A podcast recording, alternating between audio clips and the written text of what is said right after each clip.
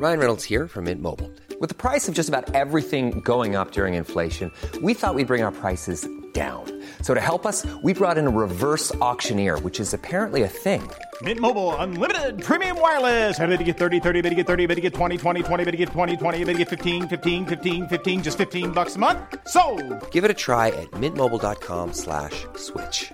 $45 upfront for three months plus taxes and fees. Promo for new customers for limited time. Unlimited more than 40 gigabytes per month. Slows. Full terms at mintmobile.com.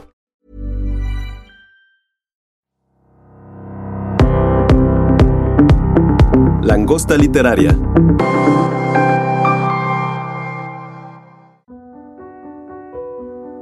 Bienvenidos al segundo podcast de La Langosta Literaria, un espacio para la literatura. Mi nombre es Mayra González Olvera y hoy tenemos un programa muy especial, dedicado a las letras, dedicado a las lecturas del editor de los mil libros, Ramón Córdoba. Ramón fue un editor legendario, fue el editor ícono de uno de los sellos más importantes de la literatura en nuestro idioma, que es el sello Alfaguara. Eh, durante muchísimos años él estuvo apadrinando y estuvo pariendo muchos de los libros que han llegado a sus escritorios, que han llegado a sus libreros, que ustedes se han topado en las librerías. Muchos son eh, libros que él ayudó a que se diera su alumbramiento, que él estuvo acompañando en todo el proceso. Algo curioso es que Ramón no entró a trabajar directamente como editor de Alfaguara, él entró primero como editor de no ficción. Él fue un editor en su primer momento de libros espirituales, de libros del sello Alama, y después fue que se convirtió en el editor de Alfaguara. E incluso estando como editor de Alfaguara, muchas veces él era el encargado, el responsable de libros complicados o de libros que tenían ciertas particularidades por las cuales el gran editor Ramón Córdoba era quien tenía que acompañar esa edición. Él fue el editor de libros icónicos como La herencia de Jorge Castañeda, él fue el editor de eh, Carlos Carlos Fuentes lo llamaba el gran editor, el, el maestro editor, y en el momento en el que se hicieron las nuevas versiones de la colección de toda la biblioteca de Carlos Fuentes en una de las últimas etapas. Fue Ramón quien la curó y fue Ramón quien estuvo trabajando con Carlos Fuentes y fue el editor de gran parte de la, de la obra del maestro.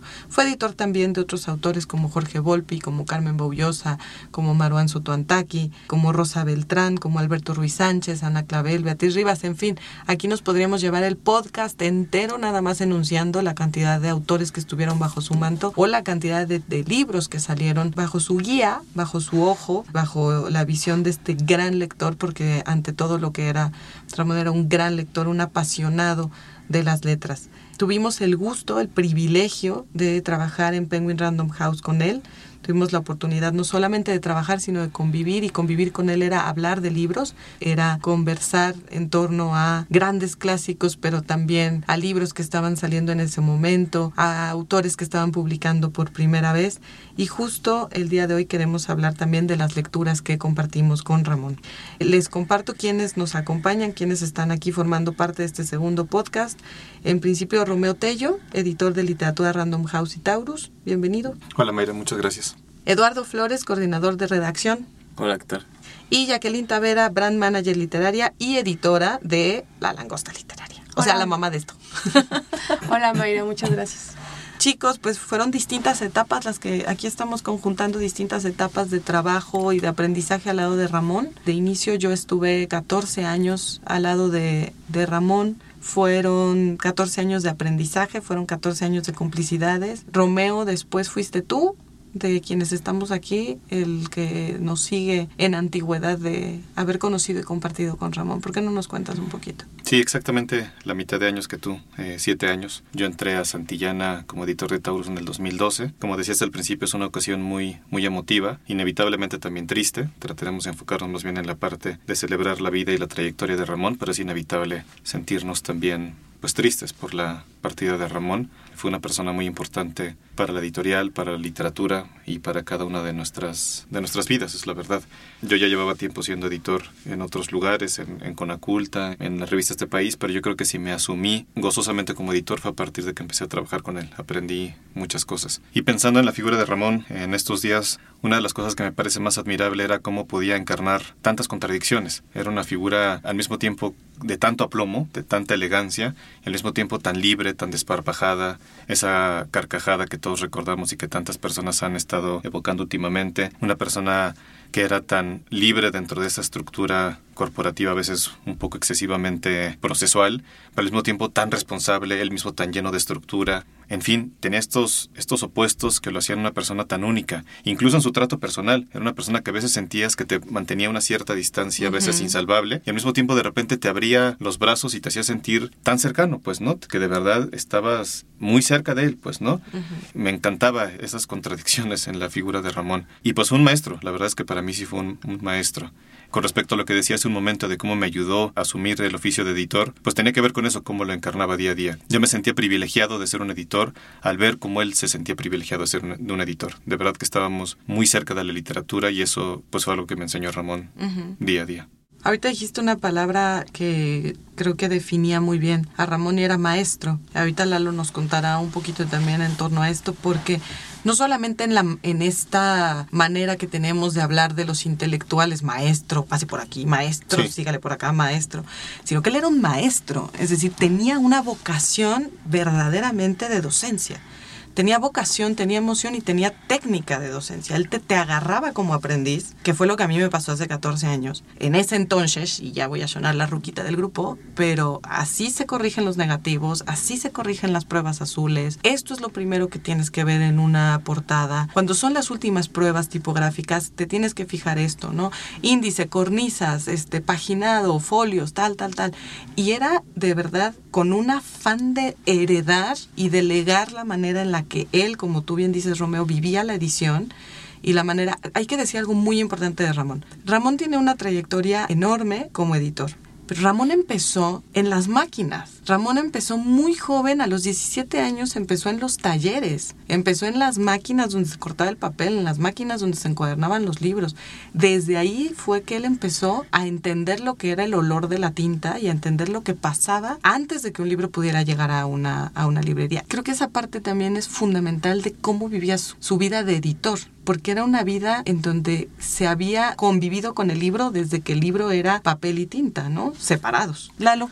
Yo creo que Ramón era un apasionado de los libros. Eso que decía Romeo, que era una persona también a la vez muy festiva, muy elocuente, muy risueña, muy divertida. Tenía un equilibrio perfecto con su trabajo, ¿no? Ramón se podía ir de fiesta con los autores, eh, convivir con ellos, comer, pero nunca descuidó su trabajo. Tenía un equilibrio perfecto. Bueno, es de los mejores editores que han trabajado acá. Sus textos estaban muy limpios, sus libros no nos generaban ningún problema. Era una delicia trabajar con él. Ahora nos dicen mucho, ¿no? Que hay que tener un equilibrio entre el trabajo y entre la vida personal. Y yo creo que Ramón la tenía. Era muy chistoso pensar eso, ¿no? O sea, porque justo tú podrías ver a Ramón siempre tan festivo, tan divertido. Pero en su trabajo, les digo, siempre fue impecable y lo hacía porque él lo gozaba, ¿no? Entonces yo creo que la, la mayor virtud que podías ver en él como editor era que gozaba su trabajo. Y eso te hacía admirar tener un trabajo así. Yo creo que cualquier persona tiene ese afán, ¿no? De que su trabajo lo llene con esa plenitud que tenía Ramón al leer, al editar, al platicar de los libros con los autores, ¿no? Porque sí creo que además eso es una de las cosas que él más disfrutaba. Si tú lo escuchabas hablar por teléfono, lo notabas, ¿no? Porque además él siempre hablaba con una voz muy fuerte y toda la editorial lo escuchaba. Y te dabas cuenta también la camaradería que tenía con los autores, ¿no? Sí. O sea, yo ahora he visto un montón de notas de los que fue editor Ramón y le tienen no solo mucha estima y agradecimiento, sino que pues lo querían y están muy contentos de que él fuera su editor, ¿no? También eso es muy valioso para él. Y sí, lo que dices, Ramón era un maestro completamente. Ni siquiera tú tenías que decirle, Ramón, enséñame, sino que él era algo que le nacía, era innato.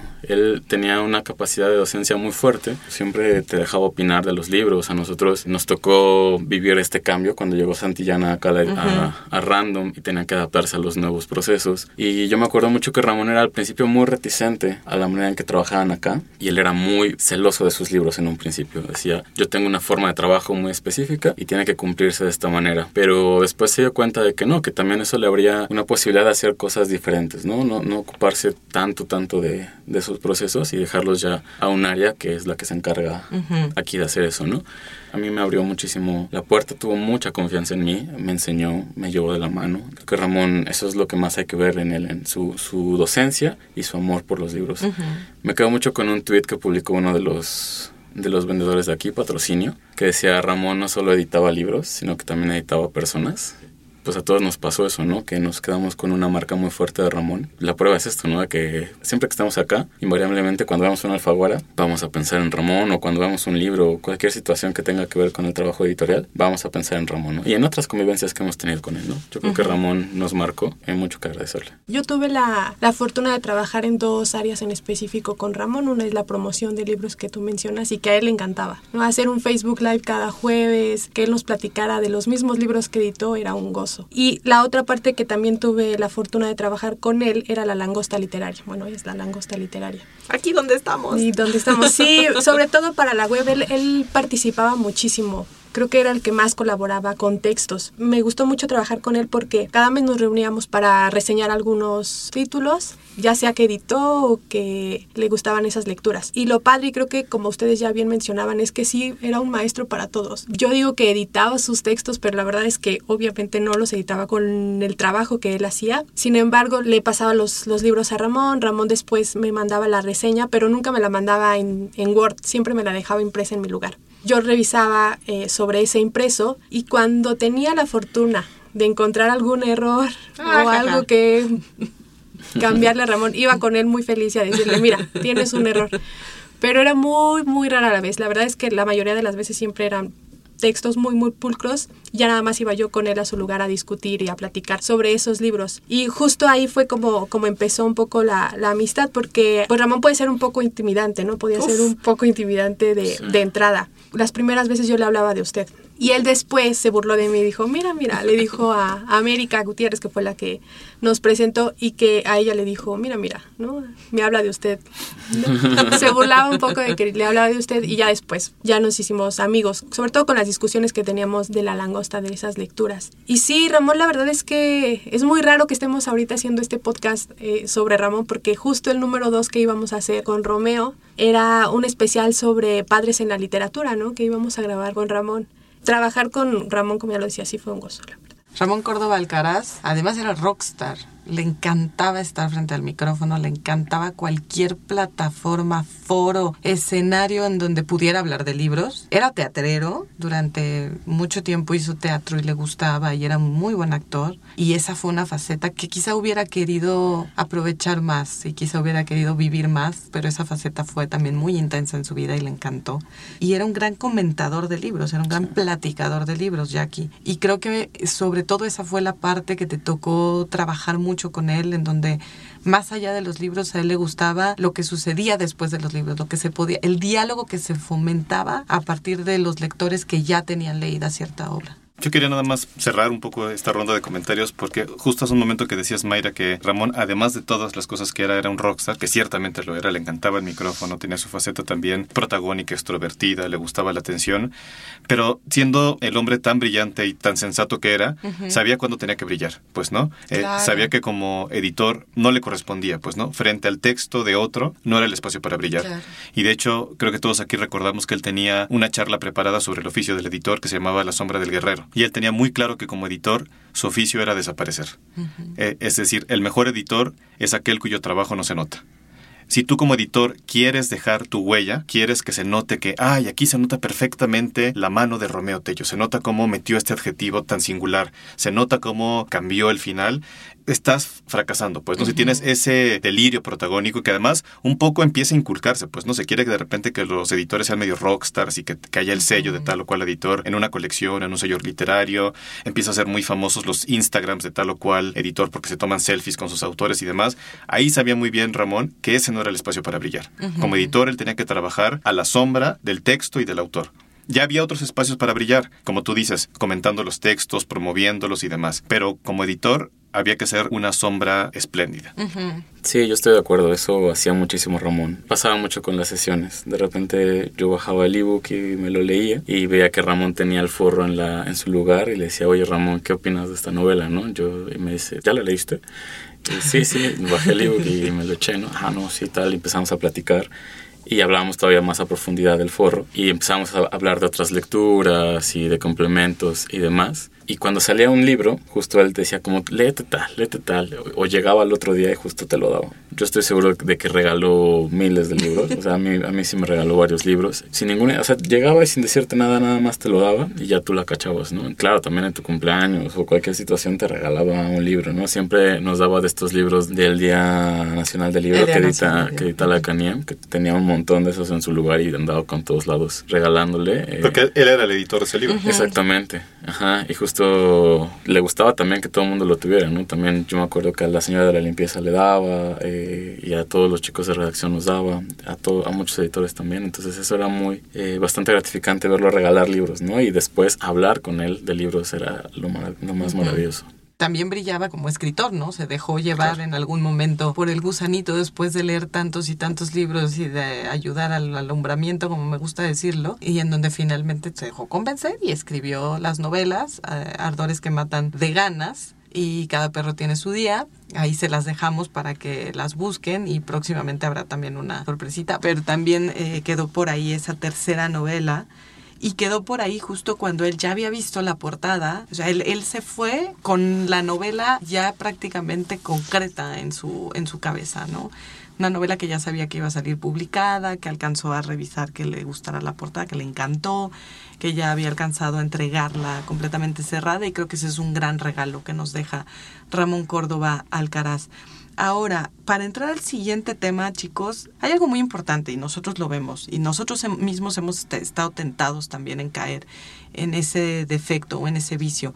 En este medio donde todos hemos leído tanto y somos tan cultos y podemos decirle al de al lado qué leer, qué le aconsejamos, qué libro no se puede perder porque es una obra maestra, Ramón había algo que a mí me, me deslumbraba mucho de él y era que la cantidad de libros que tenía leídos no puedo ni imaginármelos. El bagaje que tenía de lecturas no me lo puedo imaginar. Pero leía desde lo más simple y divertido hasta lo más complejo, hasta el clásico más eh, duro y más difícil de leer que todo mundo dejamos en la página 2. Pero él jamás, a diferencia de mucha gente en este medio, jamás te hacía sentir torpe porque no pudieras entrarle a un gran libro y jamás te hacía sentir simplón porque hubieras disfrutado un libro sencillo, un libro que para muchos es un bestseller cualquiera, literatura comercial, jamás. Y creo que eso habla también de el verdadero amor que sentía por la literatura y que no tenía que ver con poses ni con eh, sentirse el dueño de la verdad ni con prescripciones. Entonces andaba por el mundo, y aquí abro la conversación con ustedes, él andaba por el mundo recomendando libros. Una de las cosas que más disfrutaba y a todos nosotros creo que nos sembró en algún momento las recomendaciones de libros o incluso llegaba y te daba un libro. A mí me pasó con un hilito de sangre de Eusebio Rubalcaba, que alguna vez yo escuché un comentario en radio y platicando con él le dije, ay, mira, escuché esta novela. Y al día siguiente llegó con una edición viejísima, completamente fregada de la portada, una portada negra que ya se le veían todos los surcos de y me lo dejó y yo me acuerdo que lo tuve años y no lo leía. Llegamos a la fusión, cambiamos de oficinas, llegamos aquí y me traía yo el libro y hubo un día en que le dije, Ramón, ni lo he leído ni te lo he devuelto. Y ya con su risota me dijo, no, ya, ya quédate, es tuyo, ya quédatelo. Y cuando lo leas lo platicamos. Y esa fue una de las recomendaciones que más se me queda porque no fue nada más de decirme, sino de llegar con su libro y me sentí muy mal después de decir, ay, que, o sea, me lo trajo y yo ni siquiera lo leí, ¿no? Pero creo que llegó en su momento también la lectura y la pudimos conversar muy a gusto. En uno de los textos de, de Ramón en la langosta, fui con él para sugerirle un par de cambios, que además él siempre te los aceptaba, ¿no? O sea, siempre aceptaba los... abierto. Era muy abierto en eso. Y me dice, ¿captaste este juego de palabras? Obviamente yo no lo había captado. Entonces, muy feliz, se voltea, agarra la computadora y empieza a teclear. Busca la tierra baldía. Entonces era un juego de palabras con esta frase de abril es el mes más triste, ¿no? Se me quedó muy grabado, me dijo, si quieres seguir en esto de los libros, te lo tienes que leer. Y ya después me lo trajo. La verdad es un poema complicadísimo, ¿no? Algunos dicen que habla sobre la, la Primera Guerra Mundial, etcétera. Creo que cada quien tiene la interpretación de ese libro. yo fui con Ramón, le dije, ya lo leí, pero a ver, dime de qué va y me dijo, no tengo ni idea, pero es chingoncísimo. Ese tipo de libros eran un poco como las recomendaciones que daba Ramón. También me acuerdo mucho de Doctor Chivago, igualmente hizo una reseña para La Langosta de este libro y me contó que él, cuando se estrenó a la famosa película adaptada de la novela, él era un niño, entonces no la podía ver porque, bueno, era para adultos y no sé qué. Él creía que nunca la iba a ver, o sea, cuando fue niño y adolescente creía que nunca la iba a ver, hasta que después, pues, se topó con el VHS, lo compró y lo vio. Y él dice que se decepcionó un poquito porque de niño él creía que traía otras escenas, o sea, escenas más fuertes, y que lo único que había era un beso muy inocente, pero que desde entonces se enteró que había una novela, la compró, la leyó y le fascinó, o sea, le, le encantaba esa obra y esa película. Le podía gustar desde Lovecraft hasta Borges, como decíamos, Fuentes, que era uno de sus grandes amores, y todo lo leía con la misma pasión e intensidad. No discriminaba entre alta literatura, baja literatura. Para él, la literatura era una fuente de placer y de conocimiento igualmente válida en todos sus registros y en todos sus niveles, pues, ¿no? Hicimos no hace mucho, hace como un año habrá sido un Facebook Live sobre Borges. Vaya, hasta me conmuevo porque hace poquito lo estaba revisando porque no me acordaba cuál decía que, eran sus dos poemas favoritos de Borges. Y son un lector, que creo que además si hay una buena definición para Ramón es justamente esa, y el suicida. Y me acuerdo, y va a parecer hasta medio efectista decirlo, pero, y Jackie estaba ahí, en más de un momento se nos partió la voz a los dos, porque además también eso era Ramón, podía ser, como decía Jackie, una figura hasta imponente de repente, alto, parecía un señor muy echado para adelante, medio bronco en algunos momentos, pero era, como Borges decía de sí mismo, muy sentimental. Y pues me quedo con eso, pues, ¿no? Con un hombre que, hablando de poesía, de repente se le podía quebrar la voz. Hubo una época en que lo que hacía era que tenía unas canciones que en ese momento le, le gustaban, que habían regresado a él por alguna razón, y entonces las tenía en su iPod y las venía escuchando en el metro, pero tenía la letra impresa para irlas leyendo. Es decir, para ir interpretando realmente qué era lo que quería decir la canción con su mayor recurso que era la lectura y no necesariamente escuchándolas. Y era parte también de su entrenamiento como lector. Él dijo que lo superó yo tengo mis dudas, que andaba corrigiendo letreros y andaba corrigiendo letreros en el baño, letreros, en, menús en el restaurante, letreros en todos lados donde veía una falta, una errata, un error, andaba él con la pluma que siempre traía y la andaba corrigiendo. Para él los grandes personajes de la ficción eran el pato Donald y Calimán. Y siempre decía que el pato Donald, por supuesto, porque el ratón qué, ¿no? Ese ratón tarado qué. El bueno, bueno era el pato Donald. El iracundo. El, iracundo. Y eso también forma parte de su imaginario de ficción. No solamente los libros como los conocemos, sino que él leía el mundo. A mí me tocó vivir una experiencia pues fuerte con Ramón porque nos tocó el temblor del 19 de septiembre. Ya íbamos de salida en un sótano y de repente empezó a temblar. Íbamos también con Clara González, colaboradora muy cercana de Ramón. Empezó a temblar y Ramón de inmediato lo que hizo fue abrazarnos a las dos, ¿no? Ese es Ramón, ¿no? O sea, siempre también era como muy protector, ¿no? Este lado muy paternal que él también podía llegar a tener. Y me acuerdo mucho que al día siguiente, bueno, después, varios días después, ya cuando regresamos a la oficina, llegó a mi lugar y me dijo, dame un abrazo, porque después de lo que pasamos necesitamos un abrazo. Ese era Ramón. Y sin lugar a dudas, de las lecturas, pues yo me quedo con muchas de las recomendaciones que él daba, sobre todo en La Langosta y en los Facebook Live en los que participaba. Hay muchísimas.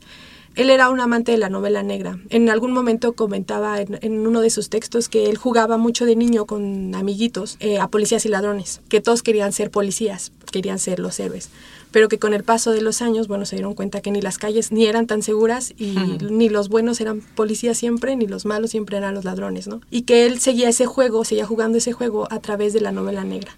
Entonces, ese tipo de lecturas yo son con las que con las que me quedo y ahí seguirá Ramón en estos libros. Cuando estábamos en Santillana yo pasé por una situación personal complicada. Nació mi hijo, pero al mismo tiempo me estaba separando de su madre y demás. Y un día fuimos a comer y le conté la historia. Yo estaba, la verdad, muy afectado porque de repente la vida me estaba cambiando y no sabía qué venía. Y fuimos a comer un día Ramón y yo y le conté esto. Y él, antes de darme cualquier consejo, me contó la situación por la que le estaba pasando. Me dijo, mira, Romeo, yo también fui padre soltero buena parte de mi vida, ¿no? Quería a mis dos hijas solo porque la mamá y yo también nos separamos cuando las niñas eran muy, muy jóvenes y ahora su madre está enferma, tiene cáncer y la estoy cuidando, está en la casa, pues, ¿no? Y con eso lo único que me quiso decir es, no sabes lo que viene, pues, ¿no? La vida va a dar muchas vueltas. Me dijo, tú relájate porque esto apenas empieza. Fue creo que el primer comentario que a mí me asentó en ese momento cuando yo sentía que la vida se estaba casi casi que acabando. Por una parte sí me tranquilizó lo que me decía Ramón y por otra parte me hizo ver su inmensa calidad humana. Una que fue un padre entregado, que sacó adelante a dos hijas y que además cuando la esposa con la que yo no sé qué relación haya tenido, parece que fue buena, pero cuando lo necesitó, ahí estaba. Porque independientemente del tipo de relación que hayan tenido y la, y la razón por la que se hayan separado, cuando la mamá de sus hijas los necesitó, dijo, vente a la casa, aquí estás. hay- hayamos sido pareja o no hayamos sido pareja, eres la madre de mis hijas y aquí está tu casa. Sí, cuando uno hacía dramas, por cualquier cosa siempre decía muy sereno, cosas veréis. Eso era el, el consejo, eso y serenidad y paciencia, sacado de Calimán, de Ramón Córdoba. Muchos de los libros, como les decíamos, que llegan a sus, a sus ojos, a sus libreros, a sus escritorios, fueron editados por Ramón Córdoba. También como escritor les recomendamos que se acerquen a su obra Ardores que matan de ganas, Cada perro tiene su día, y de usted, este es el que se acuerde del título de esta tercera novela, le doy un chocolate, porque yo la verdad es que no me acuerdo. Ay, y buscan en sus apuntes. Yo no, yo no no me puedo acordar de ella porque no lo sé siquiera. Bueno, y busquen la tercera novela. El libro de los guardianes. El libro de los guardianes. Ah, el libro de aventuras, sí es cierto. El libro de los guardianes también de Ramón Córdoba. Gracias a Romeo Tello, gracias a Eduardo Flores, gracias Jackie Tavera. Hasta aquí el primer bloque de este podcast en La Langosta Literaria. Vamos a regresar con otros invitados para platicar más acerca de Ramón Córdoba, el editor de los mil libros.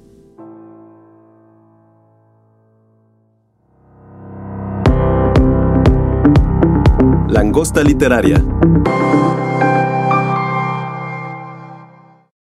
Pues regresamos ya al segundo bloque aquí en la Langosta Literaria. Se han integrado nuevos invitados para seguir hablando del editor de los mil libros, para seguir hablando del lector de los chorrocientos mil libros que es Ramón Córdoba Alcaraz y se une a esta conversación Eloísa Nava. ¿Qué tal, Eloísa? Hola Mayra, ¿cómo estás? Bien. Eloísa, tú eres editora de Nova, de Bolsillo y Ediciones B y la editora de la última novela de Sí. Ramón, El libro de los guardianes, que ya platicaremos de, de eso. Claro Bienvenida. Y Diego Mejía, editor de Alfaguara Infantil y Juvenil desde hace ya varios años, amigo muy cercano de Ramón Córdoba y colega aprendiz de Ramón en tiempos inmemoriales. Uy, desde finales del siglo XX. Y además, una cosa, y esa sí me la tengo que atribuir, y quien me la quiera refutar lo pelearé a muerte, hijo perdido de Ramón. Hijo perdido de Ramón. Reconocido por sus hijas, además. Ah, Enton- sí. entonces, hijo encontrado. Sí, sí, Sí, él claro. se refería a mí como su hijito perdido. Te encontró. Perdido, quería sí. seguirlo perdiendo. Sí, Yo sí. Yo no me dejaba perder. Yo llevaba mis migajas como Hansel y Gretel para no perderme. Bueno, y la mamá guardiana, fundadora, cuidadora y demás de este podcast Langosta Literaria, Jacqueline Tavera, que sigue con nosotros también para seguir conversando acerca de este gran, también en todos los sentidos, el robafocos, le decían también por ahí en su barrio. No, él cambiaba los focos en mi casa. Él cambiaba Has los focos en tu casa, pero en el barrio le decían el robafocos por su estatura, que casi llegaba al 1.90, pero nos comentaba su hija menor, Heréndira Córdoba, nos comentaba que no llegaba al 1.90, que se quedaba en el 1.80 y Era mucho. engañoso. O sea, el efecto que daba su, su delgadez. Sí, claro. Comparándolos con otros altos que no podemos decir los nombres porque qué tal si escuchan el podcast, sí se veían más voluminosos y pero Ramón por lo, por lo delgado con todo y la pancita aparentaba más estatura que tenía. Lo primero, comparte con nosotros cómo fue trabajar con él. Tú trabajaste con él en los inicios Fíjate de su labor en Alfaguara. En Alfaguara, sí. Yo ac- acababa de llegar, yo tenía unos meses de haber llegado como asistente a Alfaguara infantil y juvenil. Ni siquiera se llamaba Alfaguara infantil, era infantil nada más. O sea, lo primero que hacíamos era libros de Disney en Altea. Y Ramón llegó, todo el mundo lo recuerda como el editor legendario de Alfaguara, que por supuesto lo es, Claro. pero Ramón llegó para la no ficción. Ramón Ya llegó- ven, yo ya se los Sí, decía. sí. Ramón llegó para lo que era Taurus, Aguilar, y después fue el editor fundador de Alama. Ramón tenía un chiste que pocos lo entendíamos y le daba ganas de pegarnos a todos. Llegaba con, una, con un libro que en las guardas tenía el decorado de ángeles. Decía, mira, es mi ángel de la guarda. Nadie se lo entendía al principio. Decía, que aquí nadie sabe de libros. Ya nos caía el 20. Sí, era el ángel de las guardas. Lo que, anda- lo que andaba presumiendo. Ramón llegó justo para esos libros. A mí me tocó ayudarlo poco. Porque fue justo cuando se fue creando esa división infantil y juvenil. Pero me acuerdo un día, en aquel entonces yo trabajaba medio tiempo porque trabajaba en las mañanas en la UNAM y en las tardes en, en Santillana, en, bueno, en Ágata. O sea, Cuando era Ágata. cuando era Ágata el, el nombre fiscal, me dijo Marisol Schurz, hoy no te quedes en infantil, hay que sacar este libro que es un bomberazo, echa a mano a Ramón. El libro era La herencia de Jorge G. Castañeda. Llegué con él y le dije, oye, que te echara una mano. Y me dice Ramón, híjole, yo había pedido pitcher y me mandaron catcher. Porque él sabía de mi, de mi gusto por el béisbol, gusto que empezamos a compartir. Y nos encerramos en la sala de juntas a trabajar, a empezar a leer el libro. Entonces dividimos capítulos. Tú lees estos capítulos, yo leo estos pues uno se iba cansando, de repente dudabas de todo, es se arrepintió o se arrepentió ya del cansancio, dice, ¿qué frase es? Que Díaz Ordaz se arrepintió de haber puesto Echeverría y dijo Ramón, pues sí, cierto, se arrepintió por completo. o sea, a- le daba para hacer el chiste al Sí. mismo tiempo que estábamos concentrándonos. No era tan estricto de no, ponte a leer y ya. Sí. Él mismo permitía el relajo y Sí, luego claro. había que regresarlo a él. Ah, espérate, ya, vamos a seguirle. Y cuando había que concentrarse, se concentraba, pero tantito que, que se dispersara, él te seguía la conversación y nos dispersábamos los dos. O sea, que era parte de lo rico también. Eh, hubo un tiempo también que asistí a Ramón eh, y le ayudé a editar algunos libros. Entre ellos está El Salvaje de Guillermo Arriaga, ¿no? Y me acuerdo mucho de esa sesión de trabajo. Para mí sí era como un poco imponente, ¿no? El gran editor de Alfaguara y de pronto también este Guillermo Arriaga. Como dice Diego, ¿no? Primero de una formalidad que es una de las cosas que yo intento imitarle a Ramón, ¿no? O sea, porque me acuerdo que antes de recibir incluso a Arriaga se boleaba los zapatos, se acomodaba el saco. O sea, era una cosa desde el detalle, ¿no? De, de verse bien. Y además siempre, siempre, siempre, digo, tú lo sabrás mejor, Mayra, pero llevaba impreso los comentarios para comentarlo con los autores. O sea, ese tipo de detalle es increíble, ¿no?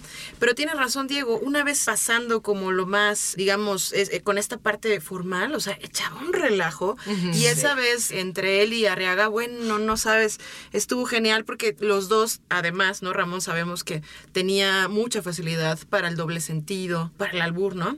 Entonces entre los dos empezaron a cambiarle los nombres de las películas de Guillermo Arriaga, que si en vez de Amores Perros era de A Perrito, y bueno, traían una risa que yo también estaba súper, súper divertida, pero, pero tienes razón, luego yo los tuve que regresar.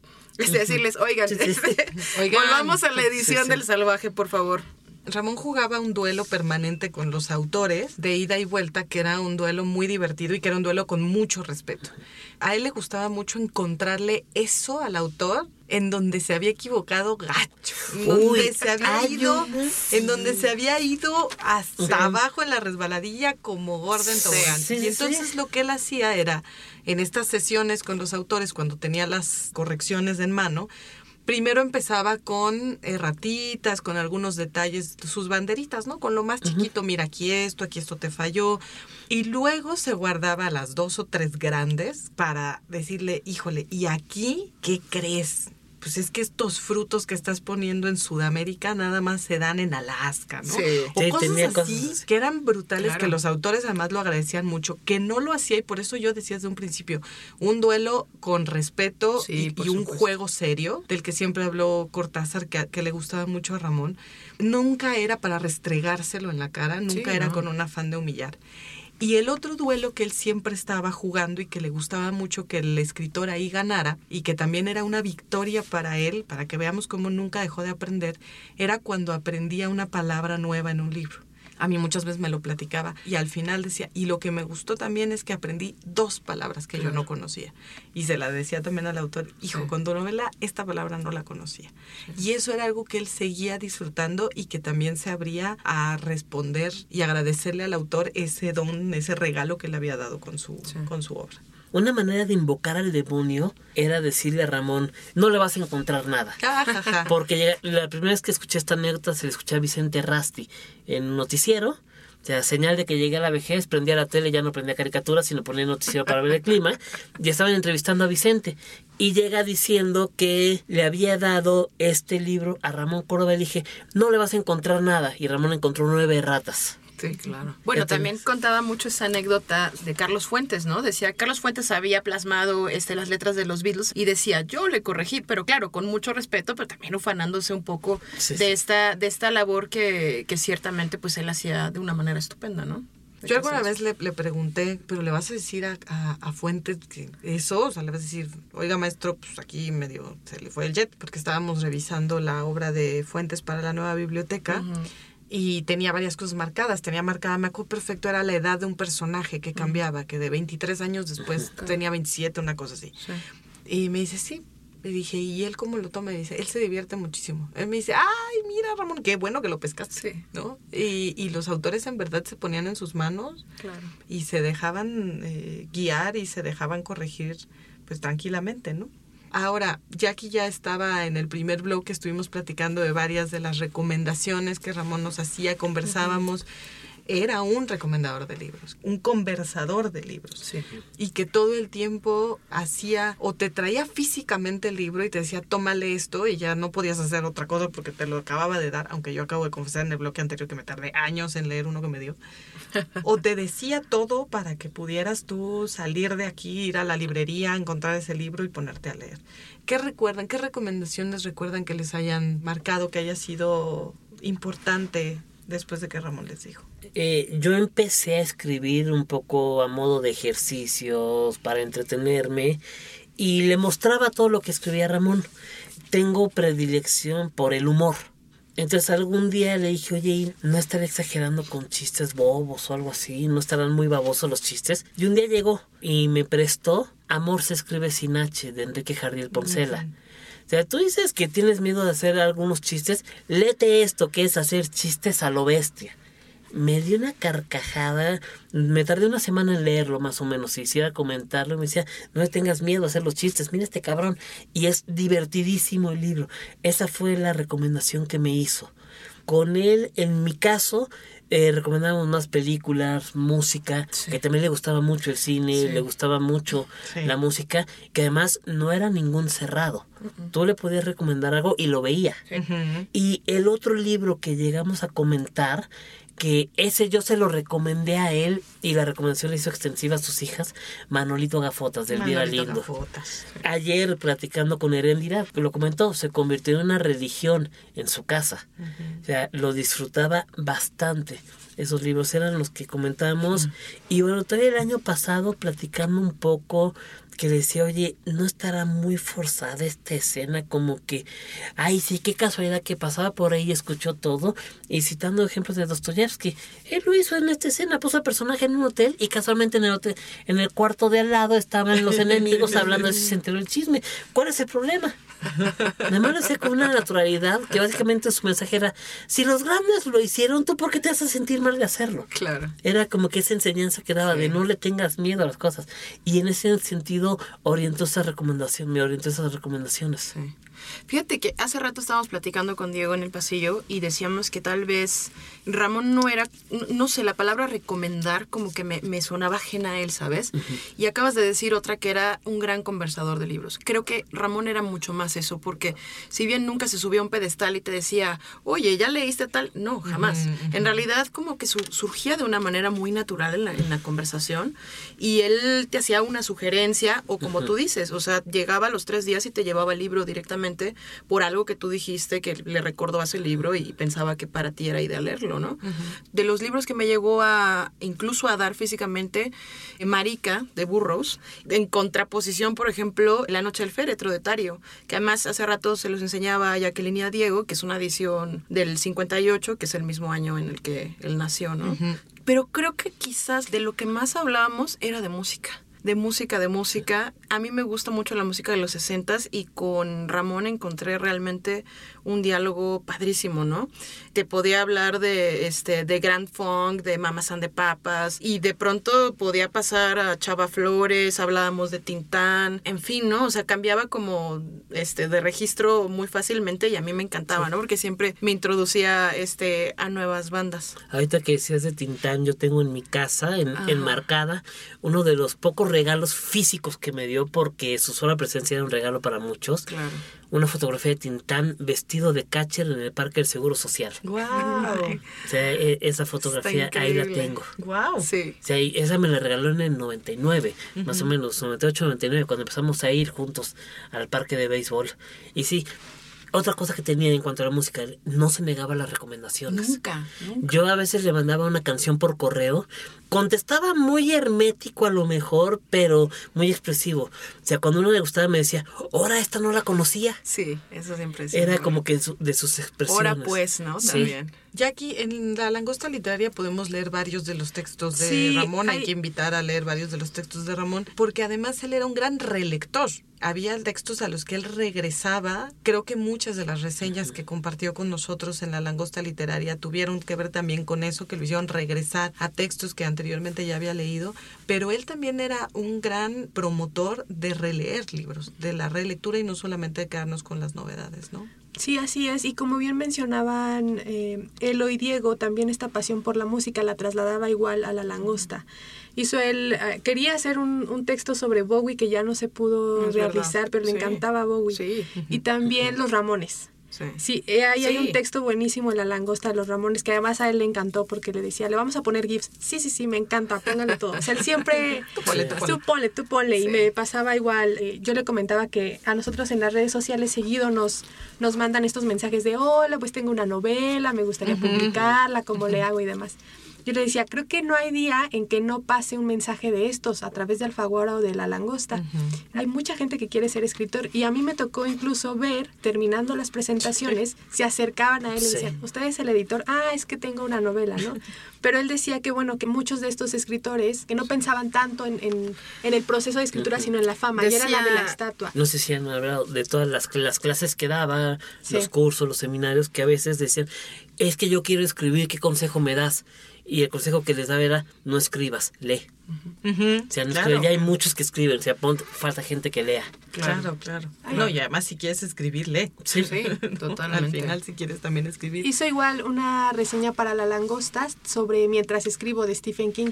A veces sí me, me enorgullezco un poco porque yo se lo recomendé, es un libro que a mí me gusta mucho y él no lo había leído. Lo, me dijo, lo voy a leer y ya después lo leyó y lo reseñó para La Langosta y sí le gustó, le gustó mucho. Le gustó y ahí justo tiene una frase que él dice, pues en realidad la escritura exige de tres cosas, que es trabajo, trabajo y trabajo. sí. Entonces eso es el, el consejo que también daba seguido Ramón. Siempre. El último libro que nos recomendaría quizá en este momento, a priori, además de su lectura, y eso es porque ayer coincidió que, que nos enteramos, aquí la familia Pingüino, en Penguin Random House, cuando es tu cumpleaños, te dan un vale.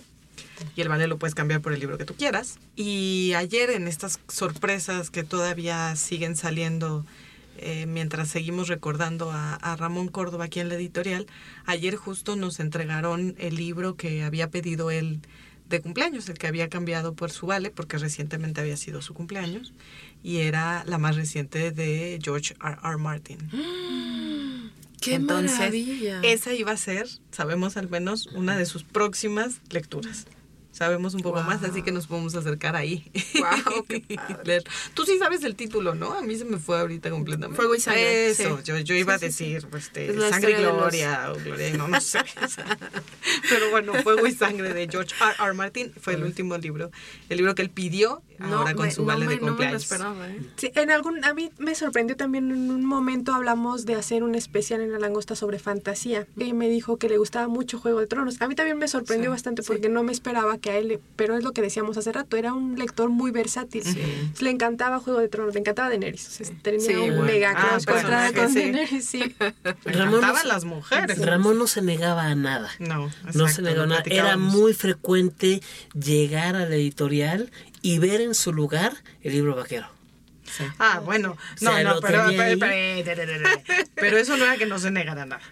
Esas, esas partes tenían que ver con otras preferencias literarias, de imágenes que él Sí, tenía. bueno, también le vi. Le encantaban en- las mujeres. Uf. Ah, no, pero Sí. también le vi en su lugar cómics del Hijo del Santo. Sí. Cuando También. intentó sacarlos. No, era un gran consumidor de Sí, cultura pop. Cultura popular. Completamente, él- ¿no? O sea, pop popular de Ra- antes, de ahora. Ramón tenía una frase alguna vez en Santillana, hicieron una de estas como jornada de Santillana de desembrutece al interior, que era que cada quien hablaba pues de su chamba, de lo que consideraba importante, y Ramón decía que para ser editor necesitas una cantidad de conocimientos que solo sirven para una cosa en la vida, para jugar maratón. O sea, era lo que necesitabas tener, o sea, esa cantidad de conocimientos inútiles que no te van a servir de nada en la vida, más que para jugar a maratón. Y casualmente hace poco lo vi que lo están relanzando, el maratón, en algunas en la sección de juguetes de, de algunas, de algunas tiendas lo he visto. El maratón y sí me está acordando de, híjole, nos estarías poniendo una barrida con esto. Claro. Él vivía la literatura prácticamente todo el tiempo. Para él todo eran, libros, imágenes, contenido. Y a él, él adoraba su cumpleaños. Le fascinaba el cumplir el 16 de junio porque era el Bloomsday, ¿no? Este día en donde ocurre todo lo que ocurre en la novela de, de Ulises de James Joyce. Y a él le encantaba. La primera "Nací vez, sí. en el Bloomsday. La Sí. primera vez que cenó conmigo y con mi papá en la cantina, o sea, porque en aquellos años mi papá hacía Sí. unas Y Ramón, tertulias. hombre con de sus- cantina. Hombre de cantina, sí. Hacía con amigos. Estaba Marco Antonio Pulido, de, que, que fue el legendario editor en el Fondo de Cultura Económica, eh, Marco Antonio Campos, y, y cuando se quedó invitando, llegamos a Ramón y yo, lo primero que dijo en una de esas fue, ¿en cuándo es el Bloomsday? Y la fecha, y se la sabemos, sí, porque ese día también es mi cumpleaños. Le encantaba, cada que podía Sí, sí. metía y, lo, y hacía el comentario. Eh, lo estábamos platicando en el bloque anterior y estábamos invitando a todos a conocer también la obra de Ramón, a conocerlo también como escritor. Invitábamos a todos a acercarse, a buscar Ardores que matan de ganas y Cada perro tiene su día. A ti te tocó editar la última novela, Sí. el libro de los guardianes. Sí, el libro de los guardianes. Y realmente no es que me haya tocado como tal, sino que sí tuve como la gran fortuna de que Ramón me eligiera como su editora, lo cual pues siempre le voy a estar como muy agradecida con eso, ¿no? Porque para mí es algo bastante importante. Y el libro de los guardianes sale en octubre de este año. Es un libro que, según me contó Ramón, escribía en el transporte público de camino a su casa, porque de hecho todo surgió por una conversación que tuvimos. Me dijo, estoy trabajando en algo y tal. Le dije, bueno, ¿a qué hora te da tiempo para escribir, no? O sea, aquí estamos todo el día metidos. Y me dijo, pues de camino a casa. De camino a casa voy escribiendo y haciendo mis anotaciones.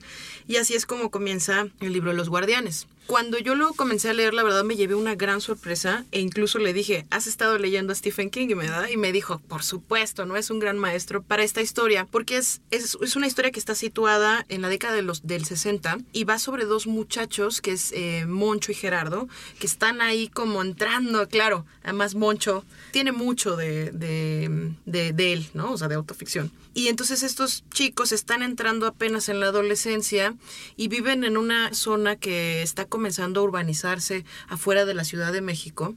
Y entonces en ese mismo lugar hay una cueva sobre la cual hay como muchas leyendas, se dicen demasiadas cosas, que quien se acerca no pierde la vida, que suceden cosas absolutamente terribles cerca de ese lugar.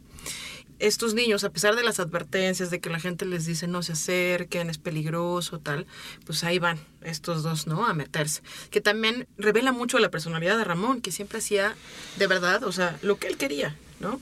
Entonces estos dicen, desoyen, ¿no? Estas este, advertencias, se van a meter a la cueva y lo que encuentran en la cueva es, es el horror o el mal, que es como se describe en el libro, ¿no? Pero de verdad es que es increíble. La, la, ficción a la que llegó Ramón es, es, una, es una lectura, o sea, que se lee muy fácilmente, que es trepidante hasta cierto punto, y que sin duda alguna es una novela de aventuras, ¿no? Y los guardianes, quien está narrando el libro además es, es un guardián, ¿no? Es, un, no, es que no les quiero adelantar más, pero es, es un guardián, eh, obviamente es, es la historia de él, ¿no? Como joven, adentrándose a esta cueva eh, donde va a encontrar una cosa espantosa, ¿no? Ujú, que además es son, son muy diferentes, es decir, Sí. Ardores que matan es una novela de camaradas, es una novela de pandilla, de, de amigos que están tratando de encontrar el santo grial, es decir, cómo ligarse a las chavas y, no, que y no además, eh, y no morir si- en el intento. Si no me recuerdo, salen sus, sus personajes célebres, los cachondos band. Los cachondos son Él tiene un cuento sobre la cachondos band. O sea, son estos pobres amigos que están tratando de acercarse a esa cosa extraña que somos las mujeres y nomás no les sale y están calientes todo el tiempo y la riegan a cada paso, pero al final eh, hay mucho humor, hay mucho doble sentido, muchísimo albur, pero el trasfondo es un trasfondo triste, hay un trasfondo también de soledad, de cierta dificultad de acercarse al otro que está muy en el fondo de, de la broma y, de, y del albur. Y el tema de más bien referentes de su vida Claro, sí. eh, está así. presente en, en sus novelas. En sus novelas él jugaba, no sé qué pasa en el libro de los guardianes, pero tanto en Ardores que matan como en Cada perro siempre metía personajes eh, de gente que conocía. Entonces estábamos todos los de la editorial de pronto ahí metidos en, en Ardores que Matan y luego en Cada Perro tiene su día hay varios autores que están incluidos como personajes, como personajes de ficción, es decir, se robaba el nombre y lo ponía yo en, en Ardores que Matan, yo soy una cabaretera, una especie de cabaretera. él llega a bailar conmigo y entonces estamos platicando y yo me quejo con él porque acabo de tronar con el novio, que era un patán y me dejó embarazada y estamos ahí bailando y me está, y me está cachondeando y ya al final se despide de mí, ay Mairecita, me ay Mairecita, bueno, pues sí hay que ver. Y me da mi besito de piquito y ya se despide de mí, ¿no?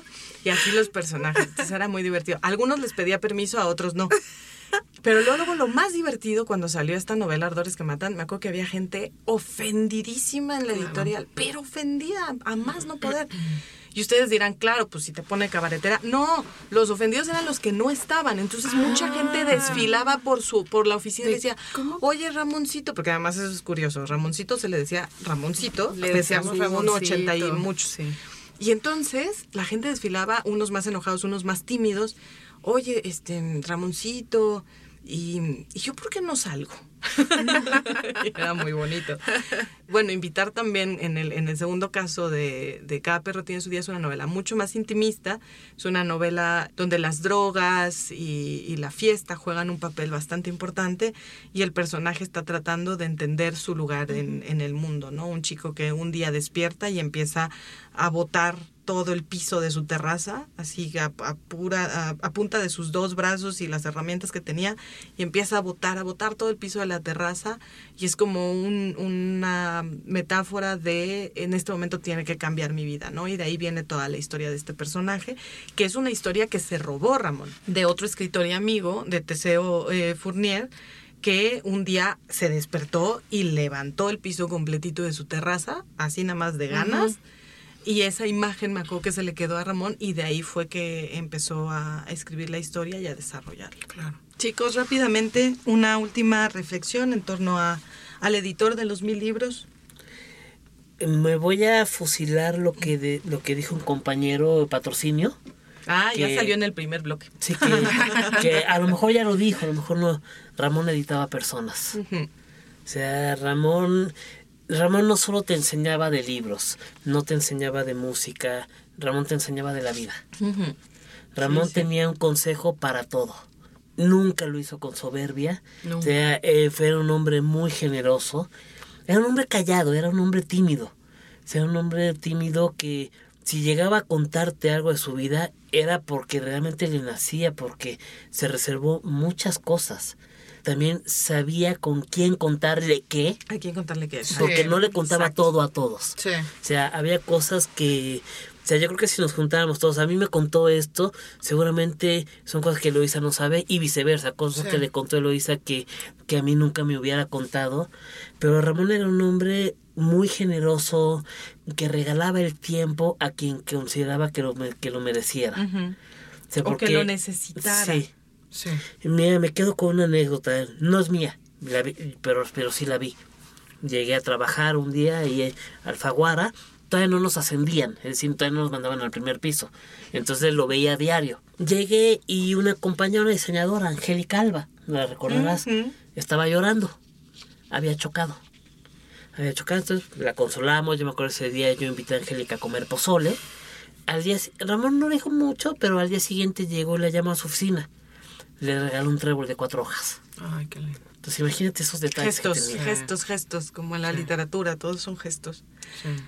Gracias Eloísa, gracias Jackie, gracias Diego. Hasta aquí este segundo podcast de La Langosta Literaria, hasta aquí este podcast homenaje, recuerdo, eh, amor hacia Ramón Córdoba Alcaraz, gran editor, gran lector, gran ser humano. Y sí, se dijo ya dos veces, pero hay que repetirlo porque creo que ha sido lo que más engloba a la figura de Ramón Córdoba. Ramón Córdoba no solo editaba libros, también editaba personas. Y los dejamos con un fragmento de Olegaroy de David Toscana, uno de los muchos libros que editó Ramón. Muchísimas gracias. Yo soy Mayra González. Por acá nos volvemos a escuchar en algún momento.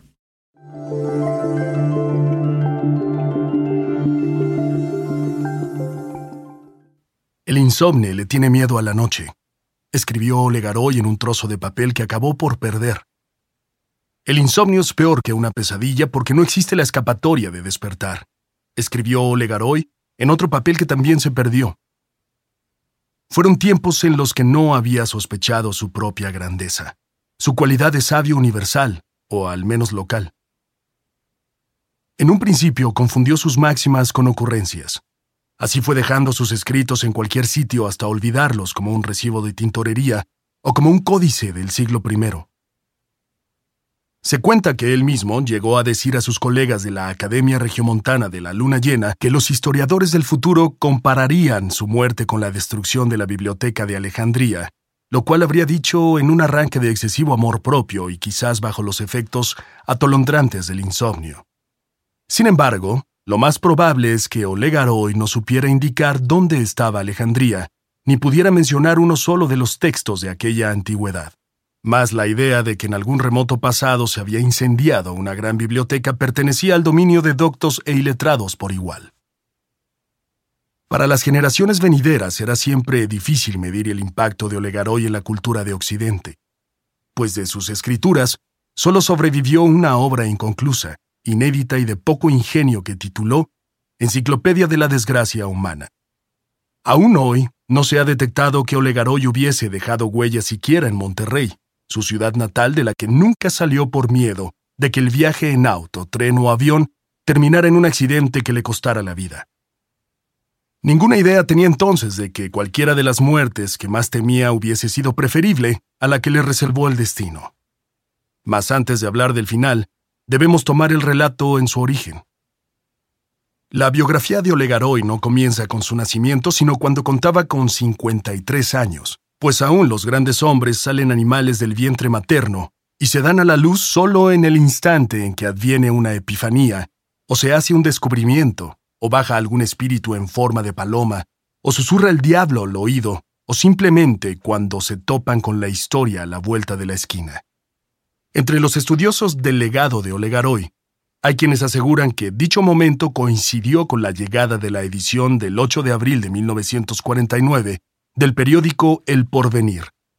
Otros prefieren señalar el asesinato de Antonia Crespo como punto de partida. Unos más afirman que ambas cosas son lo mismo. Búscanos en nuestras redes sociales, Twitter, arroba langosta-lit, Instagram y Facebook, Langosta Literaria, y en YouTube, Me Gusta Leer México.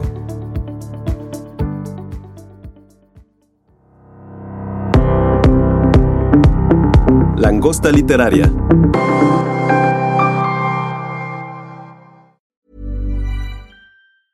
Hey, folks, I'm Mark Marin from the WTF Podcast, and this episode is brought to you by Kleenex Ultra Soft Tissues your ally to help tackle your allergy symptoms this season. I love the change of seasons, but nobody loves pollen and all those other things floating in the air that make you sneeze during this nice weather. Kleenex Ultra Soft tissues are hypoallergenic and allergist approved. So fight back against watery eyes and runny noses without worrying about irritating your skin. For this allergy season, grab Kleenex and face allergies head on.